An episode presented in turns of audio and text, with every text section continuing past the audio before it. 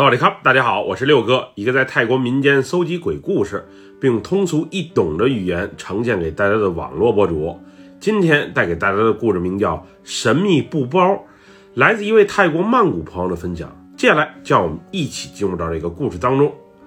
我所讲的这件事儿就发生在前些日子，那时泰国刚刚全面开放，在家上了一学期网课的孩子也挺枯燥，于是刚发了笔小财的我。准备趁着泰国父亲节小长假的机会，带着全家一起去泰国北部的清迈玩一圈，感受一下那里的寒冷，也顺便爬爬山、搭搭帐篷，好好放松放松。我带着家人出游，一般都不提前做好攻略，想去哪儿去哪儿，想怎么玩全凭心情，只要大家开心就好。反正最后结账的都是我，钱这方面是一点都不用愁的。那次出游，我是自己开着刚买的那辆二手帕杰罗，虽然车很是费油，不过性能没得说，爬山涉水轻轻松松，动力啊别提有多足了。就这样，我和我媳妇儿还有俩孩子，在泰国父亲节假期的前一晚就上路了，七百多公里的路程，我开车十个小时左右啊就能到。他们在车里睡觉，我自己一人开车。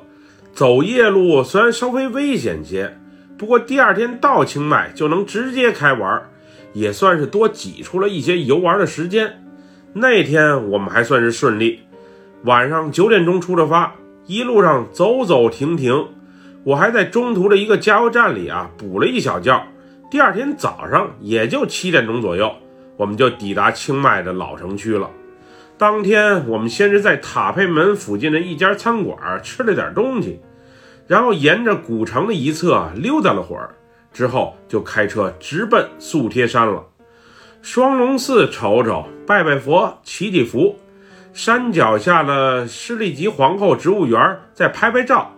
原本想去梅林区的帐篷营地看看，不过两个孩子喊累，再加上当天啊有世界杯的比赛。儿子不看球，心里难受，于是大家决定在清迈老城区找个酒店啊，先住一晚，明晚在城里啊补充点吃喝以及生活用品，再去帐篷营地住。以前我是干销售的，卖的都是那些手机配件及周边，所以没少往清迈这边跑。那会儿我和媳妇儿交朋友，她不忙的时候啊，也会和我一同出差。当年我俩曾在清迈留下了不少的美好回忆，所以当提出在清迈市内住一晚的时候，我俩不约而同的都想到了同一个酒店。这个离清迈老城区不远的酒店，至今得有三十多年的历史了。在以前那里可是奢华的代名词，不过近些年因为管理不善，外加疫情的缘故，导致生意啊差得很。不仅酒店设备有些陈旧，酒店入住率更是低得吓人。当天我们开车到达那个酒店的时候，整个停车场只有零星几辆私家车在那停着。我和媳妇儿还是很想重温一下当年的浪漫，虽然俩孩子跟着，啥事儿也干不了。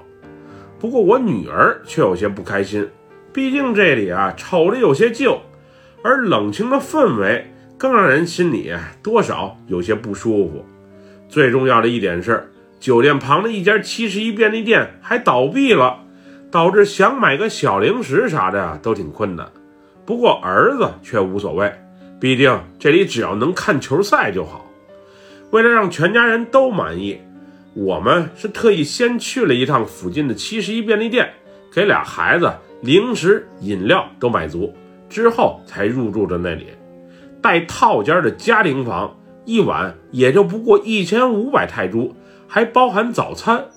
如此优惠的价格，我连想都没想，就直接掏钱入住了。说来也怪，偌大的一个酒店，还是在旅游旺季，可入住的游客倒不多。据酒店的领班说啊，以前这里啊是接来自中国和越南的旅行团，最近越南人、韩国人回来了。可却不见中国游客的踪影，毕竟中国游客量极大，消费能力强，中国游客不来，也就导致生意啊比以前差了很多。不光门口的七十一便利店关门了，街口的小餐馆、按摩店也关了不少，只能寄希望于明年的全面开放了。那天从一进去酒店到坐电梯上楼，我心里啊多少还是有些不舒服的。以前这家酒店没这么旧啊，现在不仅地毯都快被染成红黑的了，一进楼道啊还不时涌出一股股的霉味儿。要不是今天实在太累了，不想再找其他地方了，我还真不想住这儿。我们所住的那间家庭房啊，还是蛮不错的。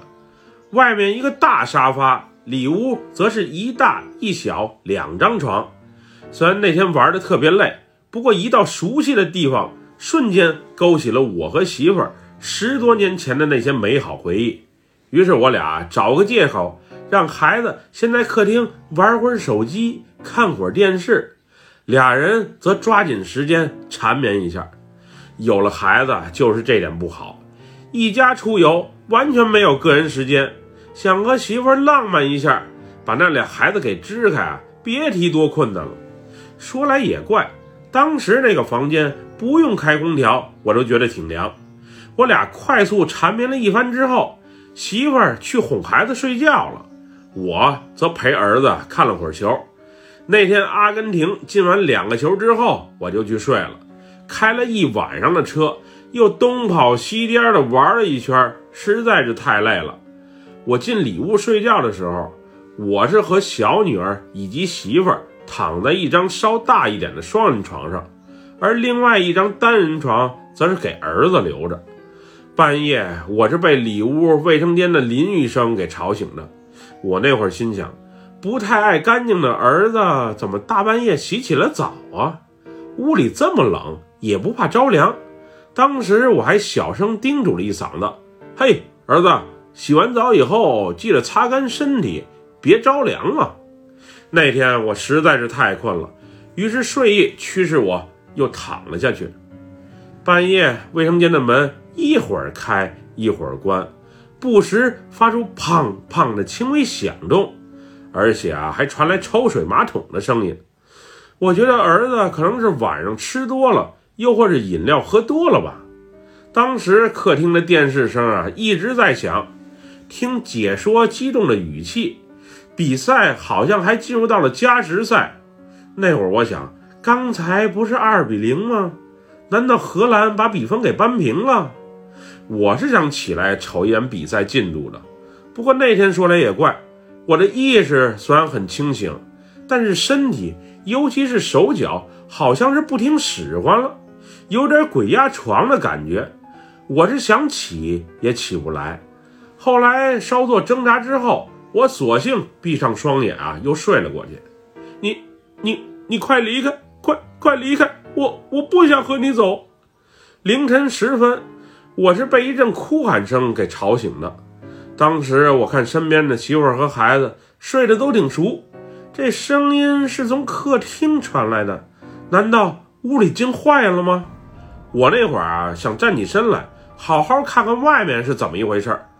不过身体啊仿佛被灌了铅一样，每动一下都是特别的困难。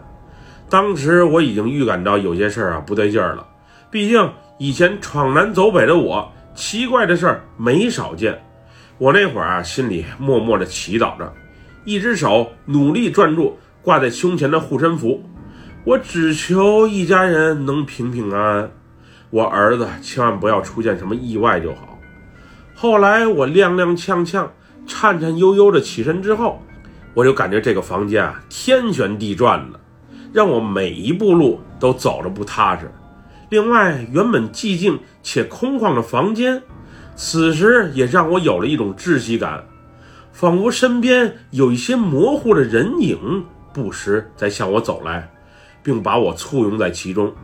另外，老人的呻吟声，哎呀，哎呀，女人的笑声，哈哈哈哈哈哈哈，孩子的啼哭声，呵呵呵呵呵呵。男人的叫骂声，你奶奶的！还有猫狗的声音，喵喵，汪汪，此时全都回荡在我的耳边。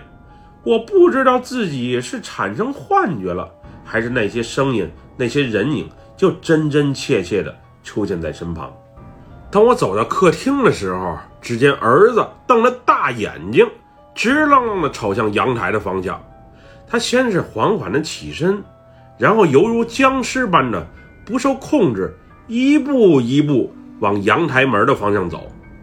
我那会儿已经意识到，我俩肯定是被什么脏东西给缠上了。儿子年纪小，抵抗力弱，搞不好还真是会出人命的。当时我也不知道如何是好了，我唯一能做的就是把挂在自己脖子上的护身符给摘下来，然后套在儿子身上。护身符是庙里请的，大师也给开过光，多少应该管用一些。我能做的也就是这么多了，也不知道招谁惹谁了，怎么会遭遇这种情况呢？那天的我每走一步，每做一个动作，都是格外的困难。我当时也是与时间赛跑，儿子睁着大眼睛，连眨都不眨的往阳台走着，而我只能尽快在他抵达窗边前，把护身符啊给他套上，并给他拉回来。我越靠近儿子一步，那些奇怪的声音就越发的响亮，我是能迷迷糊糊看见那些模糊的身影的，可是画面啊特别的不清晰，他们的音容相貌。只有一个轮廓，而瞅不清具体的细节。好在最后我是成功了。当我把自己的护身符给套在儿子脖子上的时候啊，他先是愣了一下，然后身子突然松软的垮了下去。而与此同时，我能明显的感觉到是有人推了我，又或是拽了我一下。我当时顺势一倒，头重重的磕在了窗户上，但是好歹没有受伤。之后一切又恢复到平静之中，而我也仿佛耗尽了最后一口气，无助的昏睡了过去。等我醒来的时候啊，已经是第二天早上十点多钟了。当时我儿子在我身旁躺着，地毯上不仅湿了一块，闻起来还有些骚。而媳妇儿和小女儿则死死地睡在里屋的床上。我当时一看，孩子和媳妇儿的气息还都挺正常。媳妇儿更是不停地打着呼噜，于是没有打搅他们，而是转身先给儿子扶了起来。爸爸爸，呃，昨晚昨晚真是吓死我了。昨晚你也给我吓死了，你着了魔似的瞪着大眼睛往阳台的方向走，你是鬼上身了还是怎么了？爸，昨晚啊一个穿着格子衬衫的老奶奶，也不知道怎么就进了咱屋。招呼着我和他一起走，我原先是不想去的，可是身子却一点都不听使唤了。我也不知道自己是怎么了。爸，昨天你把护身符给套在我脖子上的时候啊，我还是有记忆的。我看见你当时啊，身边还围了不少的人，一个老头啊，还恶狠狠地推了你一下。我看你脑袋撞到了窗户上。之后的记忆啊，就全都想不起来了。对，是有一股无形的力量啊，推了我一下，我有感觉。不过我是什么都没瞅见的。爸爸，我昨晚啊，在沙发底下捡了一个小布包，里面啊还有一百泰铢的纸钞以及几个硬币，不知道和这事儿啊有没有关联。当时顺着儿子所指的方向。我看见地上放着一个已经被打开的小红布包，那一百泰铢的纸币就在旁边，还不时有小硬币散落着。我捡起布包一瞅，什么味道啊？香臭香臭的，好像还有些腥，里面啊还夹杂着些毛发和男人又或是女人的指甲。当我把这个布包给完全打开之后，我彻底慌了。这是一个用四方符咒叠起来的小布包，符咒上密密麻麻的画满了奇怪的符号与文字，有些我是看得懂的，应该是泰文，又或是柬埔寨文；有些我则是完全猜不透，是谁把这小布包给放在沙发底下的？这是在找人借命，还是在借阳气？幸亏昨天啊有护身符保佑，不然会出现什么厄运，那还真不好说。爸爸，你看你这个小佛好像是裂了。这时我发现，我昨晚给儿子套上的那个护身符啊，虽然外壳是完好无损的，不过里面放的小佛，用泥土捏制的小佛，却出现了一道大裂纹。在保护罩里啊。小佛的身子和脑袋还能因为空间紧凑的缘故聚在一起，不过要是把保护罩给打开，把小佛单独拿出来的话，那么这尊小佛啊就成不完整的瑕疵品了。这实在是太奇怪了，外壳没事儿，里面保护的小佛却裂开了，真的很难用科学的原理来解释清楚。莫非是清迈的气温太低？小佛因为材质的缘故不适应环境而裂开了，不过不应该呀。另外，儿子后来还告诉我，他昨晚也听见了卫生间抽水马桶和淋浴喷头的响动，不过他没有去过卫生间，他还以为是我，又或者他妈或他妹去卫生间啊发出了响声呢。我们都没去过那里，那声音到底是谁发出来的呢？后来等媳妇儿醒来，我把昨晚所发生的一切讲给她听，她也说自己啊昨晚睡不踏实，时而清醒，时而迷糊。不过自己应该是被鬼压床了，什么也做不了，不光动不了，连声音都发不出，也不知道是怎么了。其他的事情她倒是没有遇到，没听见奇怪的声音，更没看见奇怪的人。也不知道昨晚所发生的那些怪事儿。后来退房的时候，我还特意和大堂经理投诉过这事儿，不过人家一而再、再而三的否认这种事情啊会出现在自己的酒店里。即使我把那个小布包的照片给他看，可他还是不相信。最后我也懒得和他扯了，于是就带着家人离开了。反正这酒店我是以后再也不会去住了。第二天去山顶帐篷营地前，我特意带全家去清迈老城区的一间寺庙拜了一圈，并给每个人都求了一个小小的护身符，车上也放了一副。宁可信其有，不可信其无。这世上说不清道不明的事儿啊，实在是太多了。要是那天我没能第一时间把儿子给救下，会发生什么事儿，还真不好说。总之，出门在外，一切稀奇古怪、不对劲儿的东西啊，一定要远离。这年头，好奇害死猫，惊吓远比惊喜要多得多。本期故事就分享到这里，喜欢六哥故事的朋友，别忘了点赞和关注哟。咱们下期节目再见，我们俩拜拜，萨瓦迪卡。